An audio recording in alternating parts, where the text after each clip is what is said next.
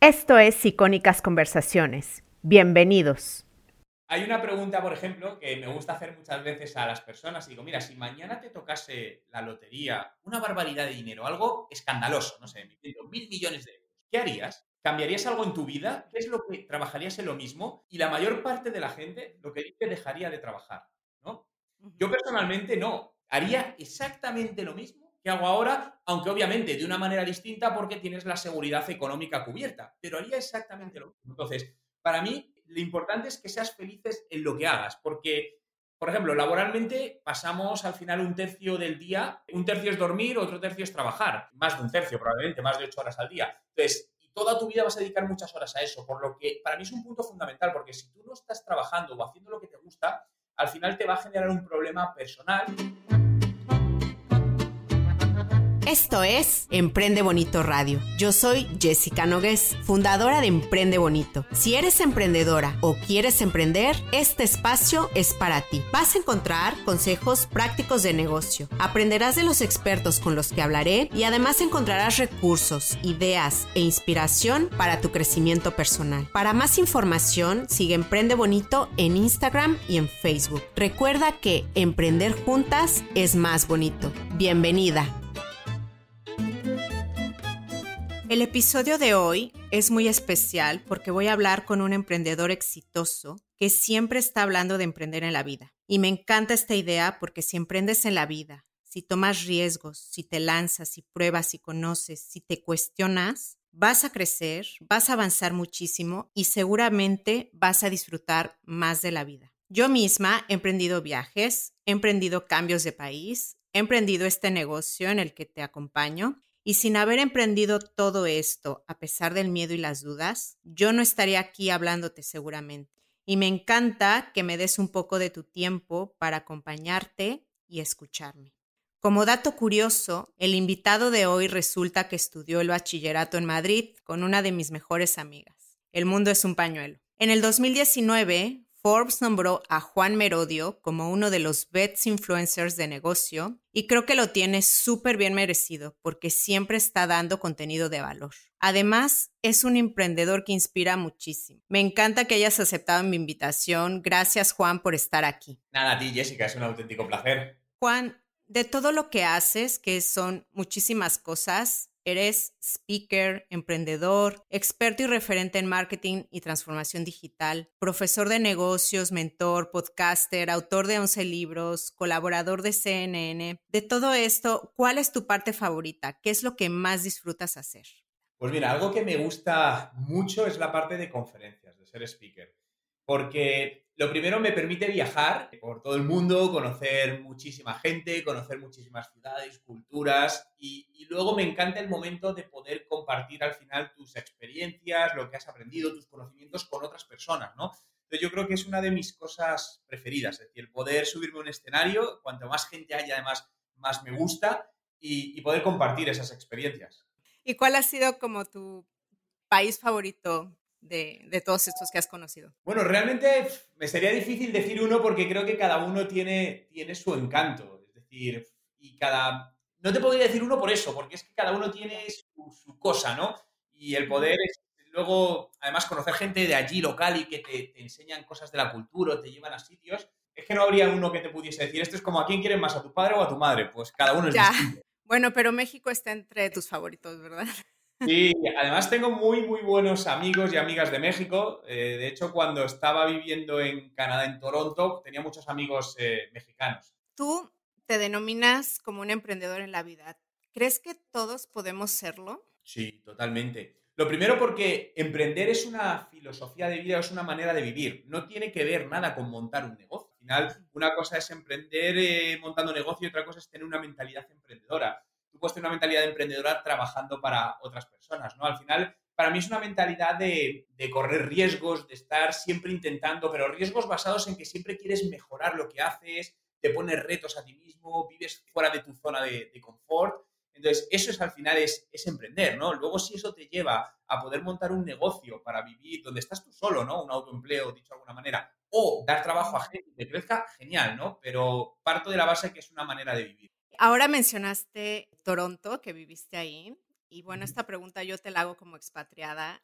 ¿Qué aprendizaje te dejó vivir en otro país? Pues mira, he vivido en dos países. Viví primero en, Bogotá, en Colombia, viviendo dos años, y luego en Toronto. Entonces, pues en el caso de Toronto muchísimo porque es una cultura totalmente distinta a la europea, concretamente a, la española. Entonces, para mí, no, digo que fue un shock, pero sí fue una rotura de mentalidad muy buena. Además, tuve la suerte de poder trabajar allí en un ambiente emprendedor con una, una startup y vivir todo un proceso prácticamente de una startup que está iniciando a una startup que es comprada por una gran empresa americana, poder trabajar en el día a día con gente local y me di cuenta sobre todo a la hora de, de hacer negocios, es decir, cómo valoran a las personas. Esas son las cosas que más me gustó y más me sorprendió, ¿no? Eh, si comparo quizá pues un poco con la empresa general en España, obviamente hay excepciones, ¿no?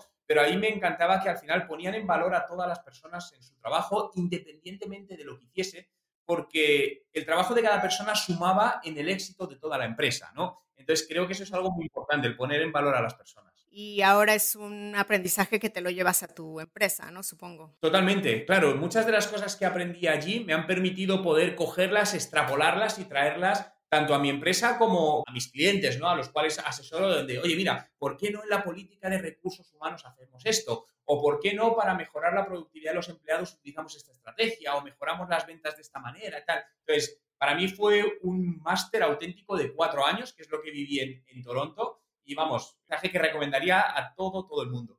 Sí, todo el que pueda. Sí. Bueno, yo te veo a ti, te veo como una persona exitosa, Cuéntame, por favor, ¿qué es el éxito para ti? Ser feliz. Es así de simple. Claro, puede sonar atópico, pero hay una pregunta, por ejemplo, que me gusta hacer muchas veces a las personas. Y digo, mira, si mañana te tocase la lotería, una barbaridad de dinero, algo escandaloso, no sé, mil millones de euros, ¿qué harías? ¿Cambiarías algo en tu vida? ¿Qué es lo que trabajarías en lo mismo? Y la mayor parte de la gente lo que dice dejaría de trabajar, ¿no? Yo personalmente no. Haría exactamente lo mismo hago ahora, aunque obviamente de una manera distinta porque tienes la seguridad económica cubierta, pero haría exactamente lo mismo. Entonces, para mí, eh, lo importante es que seas felices en lo que hagas, porque, por ejemplo, laboralmente pasamos al final un tercio del día, un tercio es dormir, otro tercio es trabajar, más de un tercio probablemente, más de ocho horas al día. Entonces, toda tu vida vas a dedicar muchas horas a eso, por lo que para mí es un punto fundamental, porque si tú no estás trabajando o haciendo lo que te gusta, al final te va a generar un problema personal que además te va a afectar personalmente con tu pareja, tus amigos, tu familia, con toda la gente que te rodea, ¿no? Y también en algo todavía mucho más importante y que no tiene solución, que es la salud. Por lo que creo que es muy importante al final que todo lo que hagamos, lo hagamos porque realmente es lo que nos hace estar felices y levantarnos por la mañana, o por lo menos levantarte un lunes, que siempre el lunes es como un mal día de joder, empieza la semana, no levantarte con ese sentimiento, sino levantarte con el sentimiento de joder, qué bien, empieza un lunes, ¿no? Pues entonces me queda claro que, o sea, tú te consideras exitoso, ¿no? Porque eres feliz. Justo ahora en este momento de tu vida, ¿qué agradeces más? Pues yo creo que toda la gente que me ha apoyado y me ha ayudado a poder vivir de lo que me gusta obviamente al principio pues hay muchísimas cosas que no te gustan y tienes que hacer, igual que sigue pasando ahora, ¿eh? siempre hay cosas que tienes que hacer que te gustan menos, pero es una realidad. Pero creo que al final la base de ese éxito no puede ser nunca tuya. Creo que si dices que yo he conseguido solo eso solo sería engañarte a ti mismo y decir una mentira, sino que al final eres el resultado de la gente que te rodeas. Porque al final la gente que te rodeas, personal y profesionalmente, por un lado, te están apoyando mentalmente en muchísimas ocasiones y luego también en el día a día, ¿no? Entonces, al final, el llegar o hacer lo que hago es gracias al equipo que también me ha ayudado a seguir ese camino. Claro. Yo escuché o leí, no me acuerdo, en una de tus publicaciones, que si tienes que decir que eres el jefe, tienes un problema. Lo menciono porque ahora estás hablando de tu equipo, ¿no? ¿Cómo le haces para ejercer un buen liderazgo? Pues trasladar el liderazgo a cada una de las personas. Creo que uno de los grandes problemas que tenemos en general los emprendedores es que te cuesta mucho delegar, ¿no? Tienes la sensación de que solo tú lo puedes hacer bien y si no lo haces tú esto se viene abajo y al final lo que te, convierte es en, un tapón en tu empresa, porque todo tiene que ser validado por ti, tienes que decir esto está bien, esto no está bien y creo que eso es un error, ¿no? Entonces, mi manera de gestionar eh, pasa por otro lado, pasa por empoderar a cada una de las personas que colaboran conmigo en sus responsabilidades. Es decir, si hay una persona que es la responsable de mi comunicación, ella tiene las sobre ello. Es decir, no soy yo el que tengo que decir bien o mal. Si tú consideras, para eso ella sabe de eso, ¿no? Si considera que eso es lo adecuado, yo confío en ella. Entonces, al final, por eso digo que no es que haya un jefe, dices, vale, tú eres el dueño, sí, vale, pero no quiere decir que sea el jefe, sino que al final cada uno es jefe de su área y de lo que lleva. Entonces, si lo haces de esta manera, lo primero pones en valor el trabajo de cada persona y demuestras que, confías en ello, lo cual es muy importante. Y a continuación, quitas un montón de tiempo que dedicas a hacer seguimiento de cosas que no tienen sentido. Es decir, al final tienes que, tienes que contratar a gente para que te diga lo que tienes que hacer. O sea que ¿Cómo le haces para atraer talento? Bien, pues mira, esa es una de las partes que realmente es complicada, eh, porque al final yo lo que intento buscar, normalmente casi todas las personas, por no decirte todas que trabajan conmigo, son personas que he conocido en el pasado eh, o vienen referenciadas. Es decir, yo creo que no hay nadie que haya venido por una oferta de empleo, lo cual, oferta de, oferta de empleo al uso, ¿no? Lo cual me ha hecho que deje de poner ofertas de empleo, ¿no? Porque no me ayuda a captar el talento que yo considero que, necesitamos. Y al final muchas veces es por recomendación. Llamo a amigos, pues justamente ayer estuve hablando con un empresario que, bueno, tiene un unos perfiles que por temas de cómo va la empresa, pues tienen que despedir. Entonces me dijo que ese perfil era muy bueno. Entonces, pues voy a entrevistarme con ella. ¿Por qué? Porque al final es una persona en la que confío y me está diciendo que esa persona es buena, ¿no? Entonces es la manera que, que yo busco de, de encontrar el talento. Además de que tienes una marca personal súper poderosa, yo creo que eso te ayuda mucho, ¿no? También a que la gente quiera trabajar contigo. Puede ser, obviamente eso puede ayudar, pero al final es por la, creo que por la cultura corporativa que creas alrededor de tu empresa. Yo al final soy una empresa pequeña. Hay mucha gente que le encantaría trabajar y bajo marcas como Google, Facebook, Coca-Cola, porque son muy potentes. Perfecto.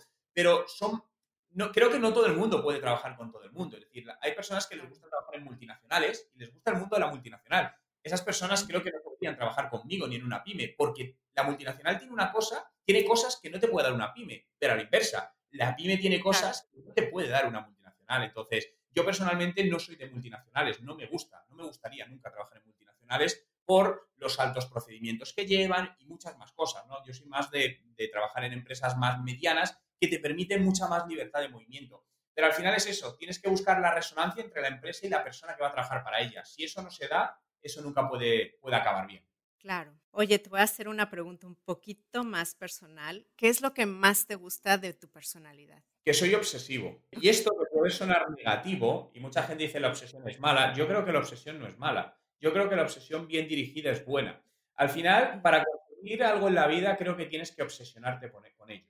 ¿No? Y entendiendo, insisto, la obsesión desde un plano positivo, es decir, es poner foco y poner todos tus esfuerzos y tu ilusión en eso que quieres conseguir. Entonces, por esa razón soy una persona muy obsesiva. Cuando me meto, se me mete algo en la cabeza y, digo, quiero estar hago todo lo que sea, no paro de pensar en ello, busco todo y me enfoco 100% en conseguirlo. Y, o sea, que eres persistente. ¿Cómo te aseguras de no caer en la necedad en, en, ese caso? Bueno, sí, soy persistente, pero al final intento que también que la gente me ayude, la gente que está a mi alrededor me haga ver cosas, porque a todos nos pasa desde muchas veces cuando estás metido no ves cosas que se ven desde fuera, ¿no? Entonces creo que ese pensamiento, esa visión objetiva que tienes desde fuera de tu, gente más cercana, tu pareja, tu, familia más cercana, te ayuda mucho a, no equivocarte tanto, porque al final te vas a equivocar, te vas a equivocar, pero sí a tener una visión mucho más realista de ciertas cosas.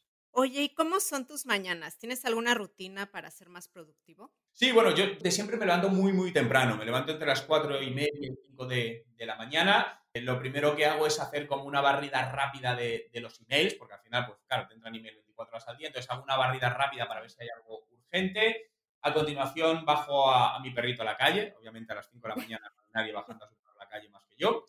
Y, nada, me pongo a tomar un café y en esas primeras dos horas intento, hora y media, intento hacer los trabajos que me requieren más pensamiento creativo, porque es cuando la mente está totalmente descansada y despejada, ¿no? Y donde no hay ruidos, no hay distracciones y puedes considero que puede ser más creativo, ¿no?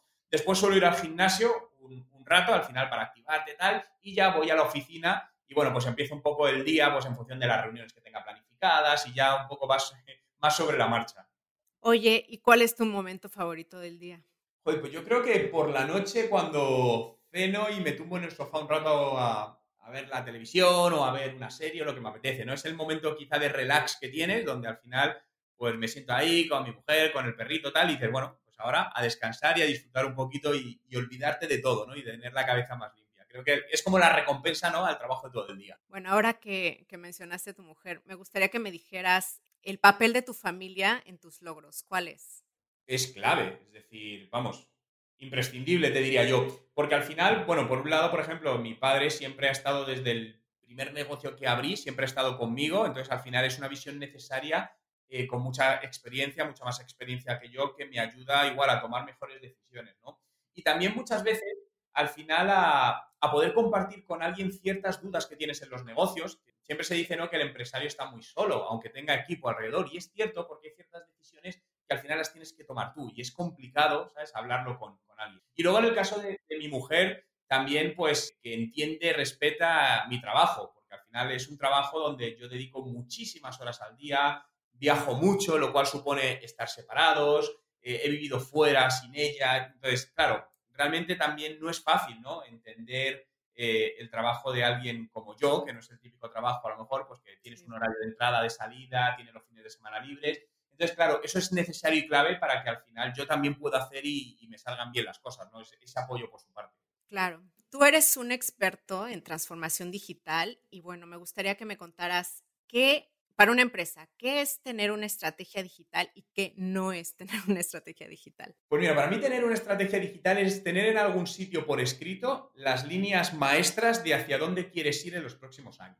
¿Qué no es tener una estrategia digital? Estar en redes sociales y, y, creer que tienes una estrategia digital. Esto es algo muy típico, ¿no? Y de hecho es una de las preguntas cuando doy conferencias o workshops, hago esta pregunta y digo, oye, ¿cuántos de vosotros levantad la mano tenéis una estrategia digital de vuestro negocio puesta por escrito? Y te puedo decir que normalmente es menos del 5% quien levanta la mano. Claro, ese es un peligro porque al final cuando tú quieres llegar a algún sitio necesitas tener una estrategia, un camino, ¿no? Es decir, algo más sencillo es como viajar. Cuando tú te vas de viaje a algún sitio, previamente has dicho, ah, vale, voy a llegar al aeropuerto, de aquí el hotel está en tal sitio, voy a hacer esta... Tienes algo de planificación, luego improvisas sobre la marcha. Pero si no tuvieses planificación en un viaje, sería una locura. Imagínate coger un avión y no sabes ni dónde vas, llegas, no sabes... Vamos, las probabilidades de que tengas un problema son muy elevadas. En los negocios pasa exactamente lo mismo. En una estrategia digital tiene que estar prevista. Y no una estrategia tiene por qué ser a muchos años, ¿no? Pero más que nada es como una columna vertebral, un plan de acción de qué vas a ir haciendo. O sea que, por ejemplo, ¿cuál sería un error común a la hora de, no sé, de tener, de, más bien de no tener una estrategia digital? O sea, ¿cuál es como el error más común que ves en las empresas? No invertir en, en ello. No invertir a nivel de personas, personas cualificadas para ello y a nivel, por ejemplo, de publicidad. Creo que es uno de los grandes errores que comete la mayor parte de empresas, ¿no? Eh, contratan a lo mejor una persona en el mejor de los casos y quieren que haga todo lo digital. El mundo digital es muy amplio y es imposible, literalmente es imposible que una persona sepa, sea buena en todo el mundo digital, no, puede ser. Por lo tanto, lo primero necesitas tener personas que sean buenas en lo que vas a ejecutar. Y a continuación necesitas invertir en ello, ¿no? Eh, las empresas siguen pensando que publico en Facebook, publico en redes sociales y ahí llego a mis clientes. No, es el más grande de los errores. Y las empresas que se han dado cuenta de este error y hace años están sacando beneficios de la publicidad digital. Al final, el real juego digital está en poder invertir, comprar tráfico para llegar a quien es tu potencial cliente y hacer que convierta.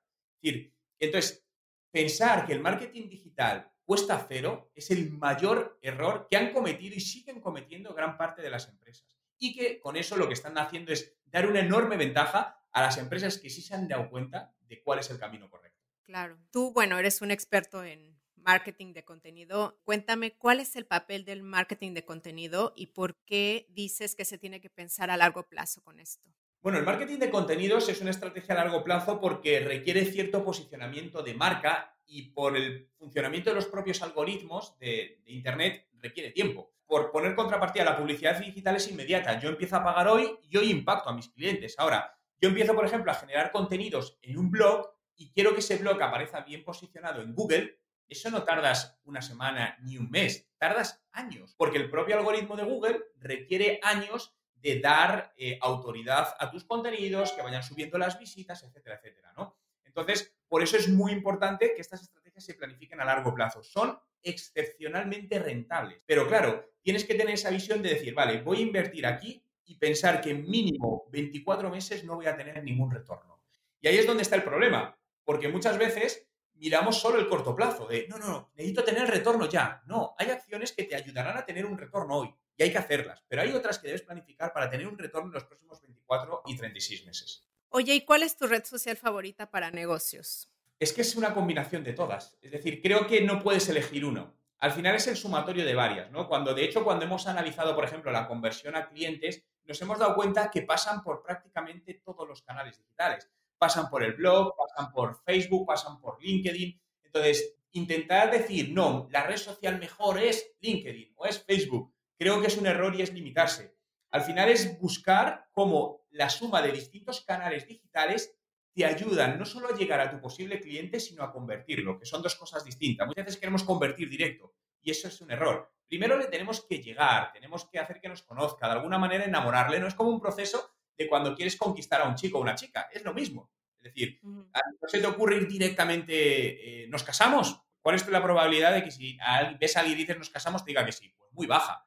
Esto es exactamente lo mismo. Es decir, al final tú a un cliente no puedes decir cómprame a alguien que no te conoce. Tienes que ir poco a poco, tener esa primera cena, empezar a hablar, conocerte. Es exactamente lo mismo. Eso es una estrategia de contenidos.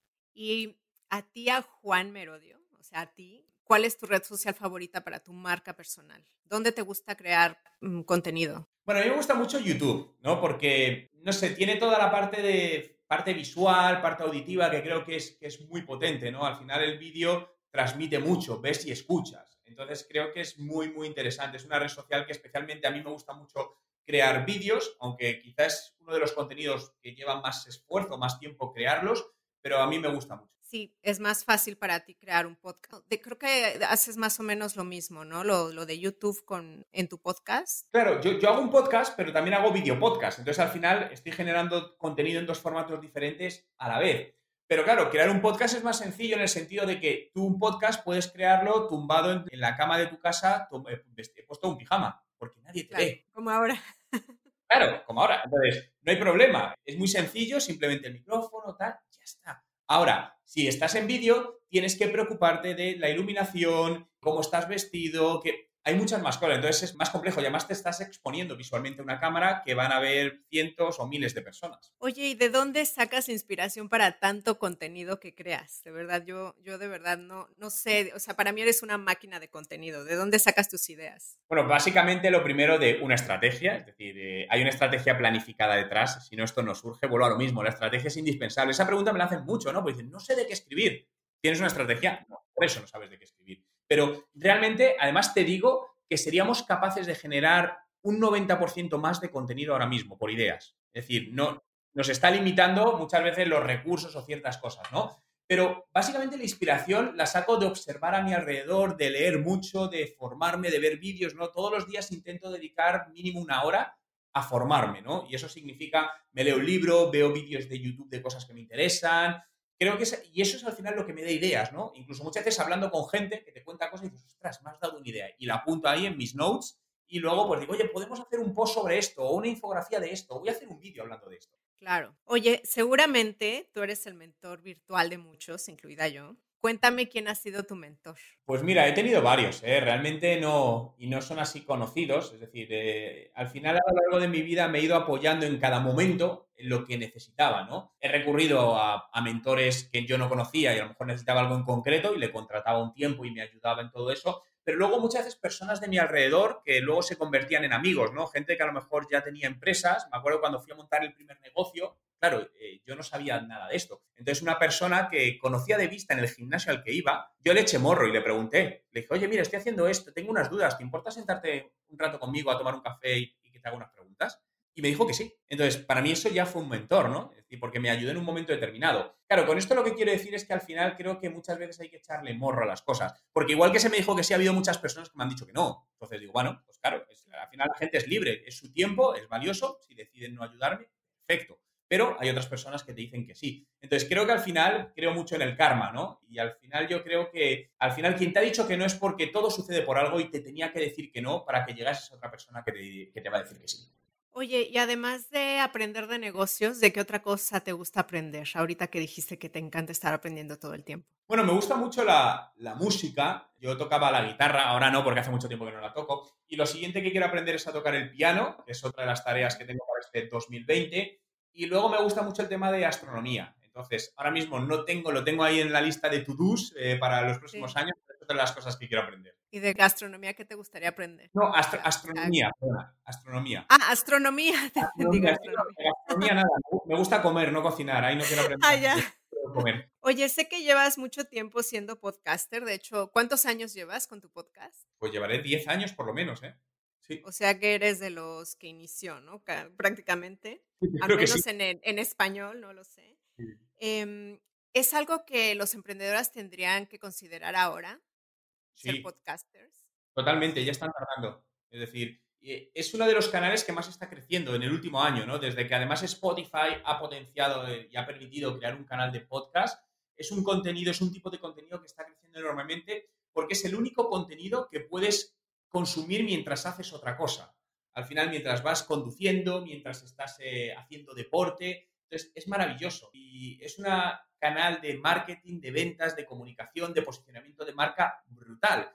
Y lo puede hacer además cualquiera, ¿no? Porque hay otras cosas que dices, no, es que requiere de inversión. No, no, lo puede hacer cualquiera. Tan solo necesitas un micrófono, que puede ser el mismo teléfono móvil, y grabas y ya está. O herramientas gratuitas que hay en Internet para grabar o de coste muy bajo y invertir tu tiempo. Por lo que quien no lo hace eh, es porque no quiere. Oye, mencionaste que ibas al gimnasio en la mañana. Supongo que escuchas podcasts mientras estás en el, en el gimnasio.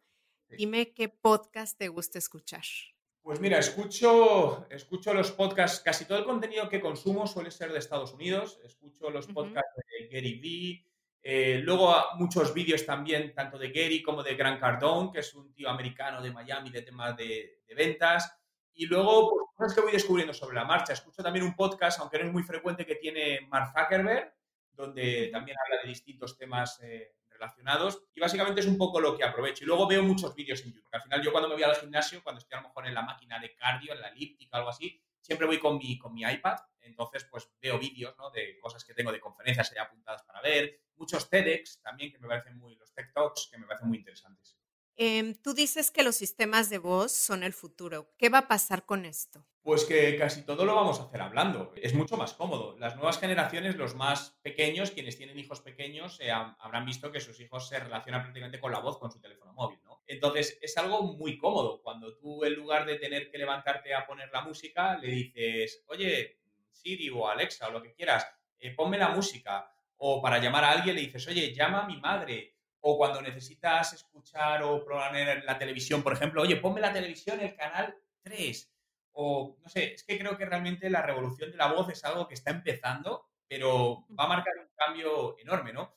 Eh, yo, por ejemplo, tengo el Alexa de el Amazon Echo, ¿no? De, de Amazon, y lo tengo de cuando vivía en Canadá, que todavía en España no estaba, allí yo ya la tenía, y lo utilizaba mucho, ¿no? Porque me acuerdo que, por ejemplo, para pedir un Uber, entonces era muy cómodo, en lugar de abrir la aplicación, decía, oye, un Uber para tal calle, o para, por ejemplo, hacer compras de pedidos online de comida eh, con Just Eat, me acuerdo, le decía a lo mejor todos los viernes pedía un restaurante de sushi, entonces le decía directamente a Alexa, ole, reorder. Entonces no tenía que hacer nada más, me hacía el reorder, me lo cargaba y ya está, muy cómodo. Bueno, esta es una tendencia digital, ¿no? ¿Qué otra tendencia habría que tener en el radar como negocio? Quizá no lo llamaría tendencias porque llevan tiempo, pero están creciendo. Creo que el vídeo es muy importante, es decir, sigue siendo importante y cada vez lo es más y todavía no, no, no lo estaban metiendo. El tema de los podcasts ya hemos hablado y el tema de los, Ujú. de los chatbots o web chats, lo podemos llamar como queramos. Todo el tema de los bots aplicados a- al mundo digital es muy potente porque al final no es un humano, pero te ayuda a ganar tiempo en muchos casos, ¿no? Donde muchas veces a lo mejor no puedes atender en directo a una persona a través de una tienda online,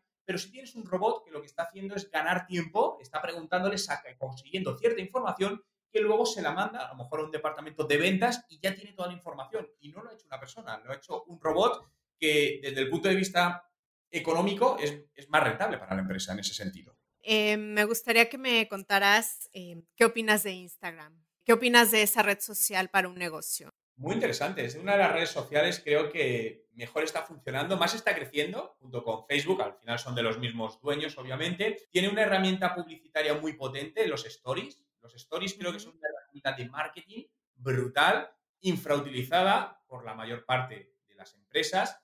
Y lo que pasa es que es una red social que a las empresas muchas veces no les gusta porque no le ven un objetivo de negocio directo. Y para mí eso es una de las cosas que ha hecho bien Instagram. Por ejemplo, en Facebook tú puedes compartir un enlace a tu web. Entonces dices, ah, hay gente que lleva mi web. Pero como en Instagram no puedes, muchas veces la sensación de muchos empresarios es, "Joder, ¿para qué voy a publicar esto si la gente no puede ir comprarme en mi web?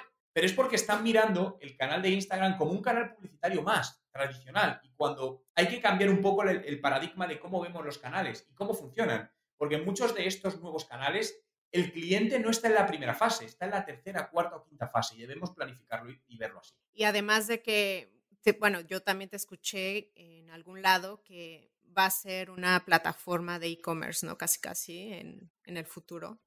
Sí, vamos, yo estoy convencido que va a ser potentísimo en e-commerce, porque ya lleva con distintas estrategias que están haciendo, como los shopping tags, donde al final directamente ya no tienes ni que salir de Instagram para hacer una compra de un producto. Estás viendo una foto, ves a alguien que lleva una camisa que te gusta, simplemente con hacer tap encima vas a poder ver el precio y directamente desde Instagram, sin ir a una tienda online, hacer el pago, donde además ya tienes la tarjeta metida y no tienes que introducir los datos. Entonces, lo que hacemos es reducir enormemente el proceso de fricción. Y eso es mucho más cómodo. No tengo que ir a una tienda online, ponerlo, navegar, poner todos mis datos, que además es incomodísimo, volver a ponerlos. Es que es todo sencillo. Entonces, al final, la clave del marketing es mejorar también la experiencia de los usuarios y ponérselo fácil al usuario, al cliente, para que nos compre. Oye, ahorita antes de, entrevistarte, estaba desayunando y puse tu nombre Juan Merodio en el Spotify y me salió un episodio eh, de un podcast que creo que se llama Ser quien quiere ser y hablabas de si hoy fuera tu último día en la Tierra. Eh, cuéntame, ¿tú qué quieres hacer antes de morir? Bueno, yo creo que al final lo que quiero hacer, eh, yo, me sentiría feliz si quedase un legado ¿no? de todas las cosas que he aprendido, mis experiencias, tanto positivas como negativas, y, son, y pueden ayudar a distintas personas a lo largo de los años. Ayudar de mil maneras, con conocimiento o inspirándoles, ¿no? Porque muchas veces, al final, gracias al pensamiento de alguien, te llega una inspiración o te cambia tu rumbo, ¿no? Entonces, ese es mi objetivo, ¿no? Al final, generar ese, ese legado que permanezca en el tiempo lo más posible para ayudar a otras personas. También sé que das mm, formación de, marketing y negocios. Háblame un poco de esto, por favor. ¿Qué formación tienes ahorita disponible? ¿Dónde te pueden encontrar? Bueno, yo creo que la formación es básico ahora más que nunca, pero sobre todo cambiar el paradigma de cómo nos formamos. Venimos de conceptos donde tenías que acabar en el colegio, estudiabas una carrera universitaria, como mucho hacías un máster y ya parecía que habías aprendido todo lo que necesitabas en tu vida para ser un profesional. A día de hoy eso no tiene ningún tipo de sentido, aunque sigue manteniéndose mucho esa estructura, ¿no?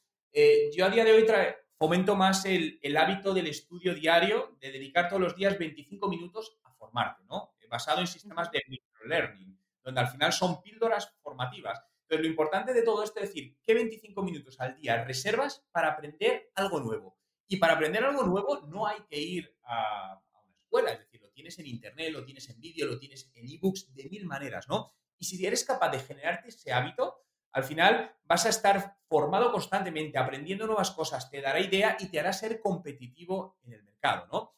Y creo que además no hay excusa para decir que no. Si alguien dice que no tiene tiempo para sacar 25 minutos al día para formarse, tiene un serio problema esa persona personal si no puede sacar 25 minutos al día. Es decir, se lo mire porque va a tener un problema de salud en muy poco tiempo, ¿no?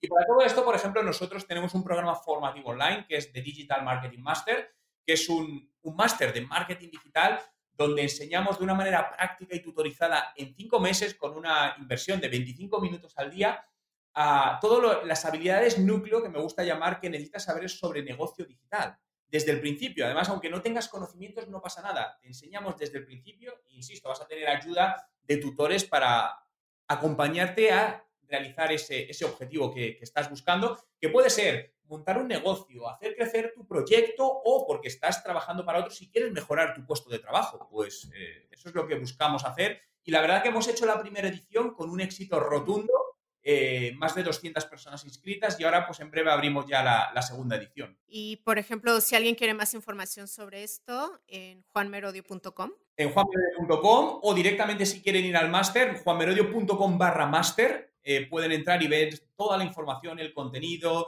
Eh, además, entrevistamos, tienen píldoras formativas de personas muy exitosas, grandes empresarios, directores de grandes empresas como puede ser PayPal, que solo esos contenidos solo se puede acceder, obviamente, si eres alumno de Oye, ¿tienes alumnos de varios países? De todo el mundo. Es alucinante. Tenemos de todo el mundo. Es decir, de Europa, de todos los continentes. Incluso personas desde Brasil, personas que no hablan bien español, se han apuntado al, máster, que el máster es en español, ¿no? La verdad es que eso es lo bueno, ¿no? De todo esto, que al final la formación ya no entiende de fronteras. Gracias a Internet, cualquier persona en cualquier parte del mundo se forma, ¿no? Y donde las sesiones de tutorías que las hacemos con, con vídeo, pues independientemente de donde la persona esté, pues es como si fuese una, una clase real, ¿no? Estando todos en un aula, pero en este caso el aula es digital. Este es algo que, que yo quiero saber de ti. Cuando te sientes poco motivado o estresado, ¿cómo desconectas? ¿Qué te ayuda a sentirte motivado? Mm. Yo creo que normalmente estoy motivado, la verdad es que yo creo que son por mi manera de ser, no lo sé, es, pocas veces no, no, estoy, no estoy motivado, ¿no? Pero creo que a veces también desconectar o irme a la playa, el mar. A mí me gusta mucho el mar, el mar me da energía y siempre que puedo intento, aunque sea irme dos días a una playa y, por ejemplo, salir a pasear por el mar, por la playa, es algo que, que me recarga mucho, mucho las energías. ¿Y a qué playa vas? Pues en, donde puedo, es decir, si estoy en España, obviamente en Madrid lo más cercano que tengo puede ser Valencia o Almería, que es una zona también donde pues, me gusta ir, ir bastante. O muchas veces cuando viajo, a lo mejor, pues no sé, ahora por ejemplo tengo en un viaje a Miami, luego República Dominicana, pues aprovecho también, la playa, pues aprovecho esos momentos para disfrutarla. Oye, mi proyecto se llama Emprende Bonito. Me gustaría que me dijeras tu consejo para emprender bonito. Yo creo que al final la palabra bonito lo dice todo, ¿no? Algo bonito es algo, es algo positivo. Yo creo que siempre mirando el lado bueno de las cosas y lo que intentando convertir lo que no es bonito en bonito, es decir, lo negativo en positivo. Creo que al final de toda, de cualquier cosa en la vida, todo, absolutamente todo, por malo que pueda parecer, siempre tiene un aprendizaje positivo en algún lado. Entonces, tenemos que ser capaces, yo lo que recomendaría es ser capaces de ver ese lado positivo de todo, incluso de esa parte negativa. Y esa es una capacidad muy importante para, también para los emprendedores, que es la resiliencia, que es la capacidad de levantarnos rápido cuando nos caemos, ¿no? Y yo creo que esa es la clave. Es más un tema de, cómo vives, de tu actitud, más que, más que otro tema. Claro. Bueno, finalmente me gustaría que, no sé si quieres compartir algo más, dónde te pueden encontrar, ¿Dónde quieres que te sigan las emprendedoras? Pues mira, yo creo que lo más sencillo es, eh, bueno, en mis redes sociales siempre es Juan Merodio, pero lo más sencillo es irte a Google o buscar, buscar Juan Merodio o juanmerodio.com, que es mi web, y desde ahí pues se pueden acceder además a muchísimos, te diría que miles de contenidos gratuitos, desde ebooks, vídeos, que ayudarán a cualquier emprendedor o persona que quiera emprender a intentar eh, o a seguir el camino desde mi punto de vista más correcto, ¿no? Porque al final he emprendido muchos negocios, unos me han funcionado, otros no, pero siempre intento trasladar, vale, esto que no me ha funcionado porque es, y intento compartir todo. Al final, mi blog nació con ese objetivo, de todo lo que yo iba aprendiendo diariamente, compartirlo con otras personas para que pudiesen utilizarlo y pudiese servirles y no tuviesen que cometer el mismo error que cometí yo. Oye, de todos los libros que tienes, ¿cuál recomendarías más para una pequeña empresa, un pequeño negocio? Pues yo te diría el de 10 Business Factors porque es el libro más práctico, es, al final es mi metodología de tal para un negocio, ¿no? Entonces es un libro práctico donde cuento cómo cualquier empresa puede utilizar esa metodología para tener mejores resultados utilizando el mundo digital, paso a paso, qué debes hacer, qué debes pensar, cómo lo debes hacer. Entonces creo que es un libro que puede ayudar a muchísimos emprendedores, a muchísimas pequeñas y medianas empresas a replantearse lo que están haciendo y dar un giro radical en positivo a, bueno, a su negocio. Está en digital solamente, ¿no? Está en digital, sí, correcto, está en digital. Directamente en mi web se puede conseguir y es en digital. Son unas, tiene, bueno, son 260 páginas de libro, pero, pero es, es, intenso. Ya como última pregunta, me gustaría que me dijeras cuál es el último libro que leíste que, que te gustó mucho. El último libro que leí. Ah, pues mira, no me acuerdo el título porque me lo he dejado, es un libro de, de una persona americana y no me acuerdo el título porque me lo he dejado en casa, pero hablaba sobre creatividad es decir, cómo, cómo ser creativo. Ese es el último y el anterior, que es muy interesante, eh, eh, era el fundador de Basecamp, es una aplicación muy potente de gestor de, tareas, y hablaba sobre cómo crear culturas corporativas exitosas en las empresas, es decir, cómo ellos lo hacen, cómo fomentan el talento, cómo fomentan la creatividad. Y fue un libro que igual me dio muchísimas ideas y me hizo ver muchas cosas que no estaba haciendo bien y para poder hacerlo mejor. Oye, Juan, muchísimas gracias por tu tiempo. Aquí, Jessica. Espero que, hayas disfrutado hablar conmigo. La verdad, yo, yo, tenía muchas ganas de conocerte, aunque sea así. Y bueno, a ti, emprendedora, te veo en el próximo episodio. Gracias por escuchar este podcast. Tú me inspiras y lo haces posible. Si te ha gustado, por favor, ayúdame a compartirlo. Suscríbete en Spotify, Apple Podcasts o YouTube para que no te pierdas ninguno de los episodios de Emprende Bonito Radio y me ayudes a la continuidad de este podcast. Muchísimas gracias por estar aquí. Te veo en el siguiente episodio porque emprender juntas es más bonito. Gracias por escuchar icónicas conversaciones, en donde exploramos ideas clave y hacks para una vida plena y con propósito. Sapiencia y ciencia para la vida. Asegúrate de no perderte ningún episodio suscribiéndote en tu plataforma de podcast preferida. Para más contenido y actualizaciones, sígueme en mis redes sociales. Me puedes encontrar como Jessica Austria. Hasta la próxima.